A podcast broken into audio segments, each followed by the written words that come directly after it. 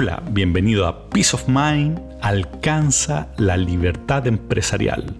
Soy Alexis Cami de Trust Value Partners. El 11 de diciembre de 1998, desde Cabo Cañaveral, la NASA envió al espacio el Mars Climate Orbiter, o MCO, con dirección a Marte.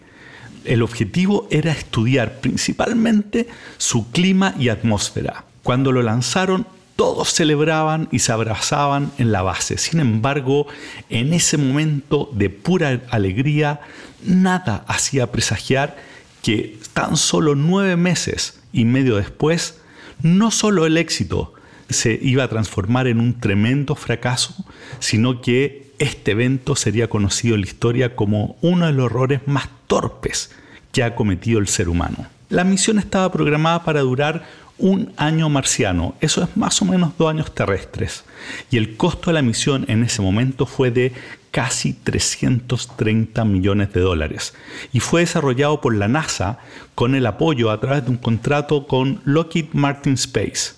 Y en ese contrato y en esa relación hubo un pequeño error.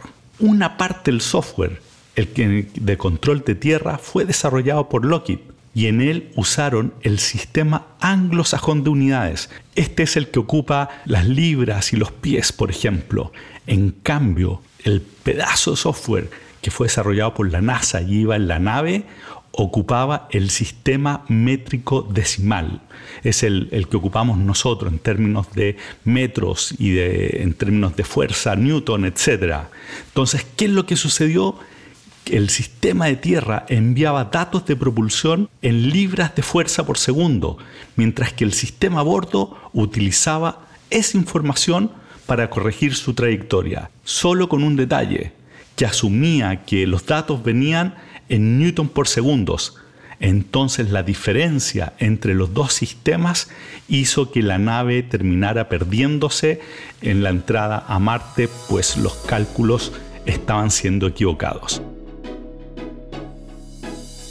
Afortunadamente en las empresas no es tan común ver errores tan grandes y de esta magnitud y tan torpes también como el que te acaba de comentar. Y en corporaciones grandes muchas veces estos errores se terminan escondiendo o no se, no se terminan culpables y responsables por la burocracia existente. De hecho, este que te estoy contando no hubo nunca con claridad quién fue el responsable y quedó ahí metido en esta maraña burocrática. Pero esto es bien distinto cuando el dueño está presente en la empresa. Y la pregunta es, bueno, ¿cómo uno debe reaccionar? ¿Qué pasa con errores? ¿Cuándo se deben perdonar? ¿Cuándo no? Etcétera. Y de eso te quiero conversar hoy día. Y más allá del, del, error en sí mismo, te quiero comentarte cuatro consideraciones que tienes que tener para evaluar la gravedad de lo que pasó. Y estos cuatro puntos, de hecho tres de estos cuatro los comentaba hace poco tiempo con el líder de un family office, una persona, un profesional muy destacado, que además él es coach.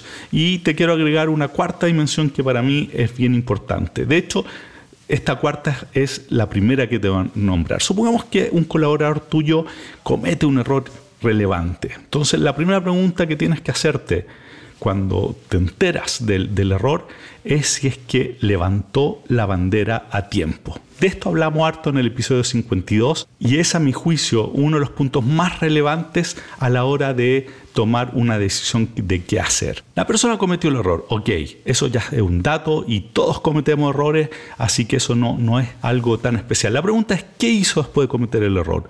¿Te levantó la mano en forma inmediata? ¿Dijo, hoy acá hay un error? O lo trató de tapar. Y en esto, y cuando te digo que tratar de, taparlo no, no necesariamente es porque te lo quiera ocultar, eso es mucho más grave, pero en otros casos es porque la persona que lo cometió quiere tratar de arreglarlo antes de contárselo a sus superiores. El problema que tiene eso es que puede, por no levantar la mano y pedir ayuda y mostrar lo que está pasando puede terminar agravando la situación. Entonces, la primera consideración es, ok, cometió un error el colaborador, levantó la bandera a tiempo, si quieres escuchar más de esto, anda y escucha el episodio 52. La segunda consideración, ¿reconoció el error? Santiago Román y Cajal, un reconocido médico que ganó el Nobel en 1906, decía, lo peor no es cometer un error, sino tratar de justificarlo. Y aquí es la pregunta. Entonces, supongamos que la persona, tu colaborador, cometió el error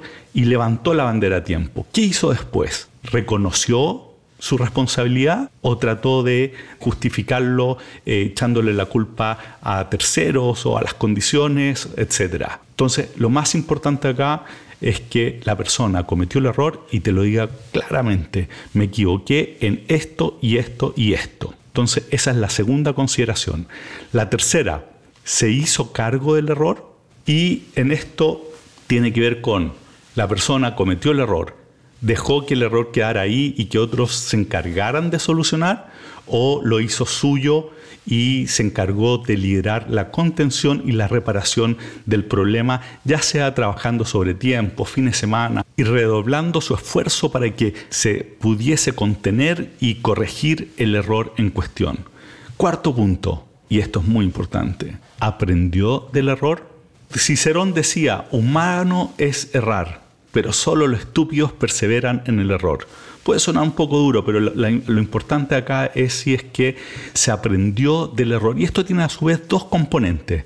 Una que tiene que ver con incorporar el aprendizaje que hay detrás de este error, actualizando la forma en que el, colaborador o incluso la empresa misma hace las cosas. Esto puede ser a, través de corregir un procedimiento que asegure que el mismo error no será nuevamente cometido. En el episodio 20 hablamos de los sistemas y de generar procedimientos. Bueno, detrás de un error, después de un error cometido, tienen que actualizarse los procedimientos correspondientes para asegurarse de que el mismo error no sea cometido nuevamente y sea incorporado en el conocimiento de la organización. Entonces los errores en este caso van a permitir que la organización vaya aprendiendo y ese know-how quede incorporado en el quehacer diario de la organización. Bueno, y la, segunda componente de aprender del error es si es que tu colaborador vuelve a cometer el mismo error o no.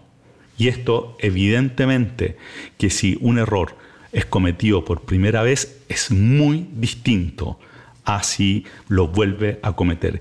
Yo particularmente soy bastante tolerante hasta que el error se comete nuevamente.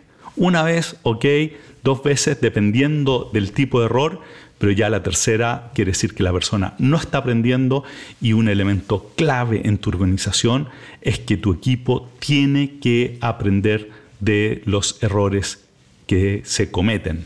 Si no aprenden, entonces olvídate de tener peace of mind porque vas a tener que estar viviendo los mismos problemas permanentemente. Entonces, lo que hablamos, las cuatro consideraciones para evaluar. Te levantó la bandera a tiempo, reconoció el error, se hizo cargo del error y aprendió del error. Si la, respuesta es sí a las cuatro preguntas, entonces el error, salvo que sea una negligencia absolutamente grave para tu empresa, debes dejar que ese error no tenga consecuencias serias. Porque la persona eh, hizo lo que pudo, lo que tenía que hacer después de cometer el error mismo. Y como hablamos, los errores son parte del día a día. Lo importante es que te levanten la bandera, te lo reconozcan, se hagan cargo de los errores y sobre todo se aprenda en el proceso y ese conocimiento quede dentro de la empresa. Recuerdo el caso en un proyecto que iniciamos en donde cada cierto tiempo se publicaban en la página web ofertas de productos de muy alto valor con descuentos interesantes. Los descuentos eran de varios miles de dólares cuando se hacían. Resulta que en una ocasión la persona a cargo cometió un gran error y se equivocó al publicar el descuento justo antes de salir unos días libres. Le agregó un cero al descuento dejándolo en varios decenas de miles de dólares. Luego publicado por un día esa persona se percató del error. Hasta ese momento no había llegado nadie exigiéndolo por lo que perfectamente pudo haberlo intentado arreglar sin decirle nada a nadie. En vez de eso, llamó inmediatamente a su superior y levantó el punto y se vino de la playa directo a la oficina para solucionarlo. Luego corregirlo, sugirió incluir en el sistema un cambio de procedimiento que incorporara la necesidad de una autorización de un tercero cuando los descuentos publicados fuesen superiores a determinados límites. Así, en este caso la persona levantó la bandera de inmediato, se hizo responsable de lo ocurrido sin culpar a nadie o nada externo. Se hizo también cargo de arreglarlo y sugirió una mejora para evitar que vuelva a ocurrir. Cuando esto ocurre, debes evitar sobre reaccionar o molestarte, pues se hizo lo que había que hacer. Así que con eso terminamos el episodio de hoy. Como siempre, si tienes algún comentario, escríbeme a alexis.cami.trasvp.com o métete en nuestra página web www.trasvp.com. Si estás teniendo problemas con tu equipo en que se está equivocando permanentemente y no está aprendiendo, contáctanos, te podemos ayudar en eso y reenvía este episodio como siempre a, otros empresarios líderes de organización que creas tú que le pueda servir. Muchas gracias y seguimos conversando en la próxima. Bye.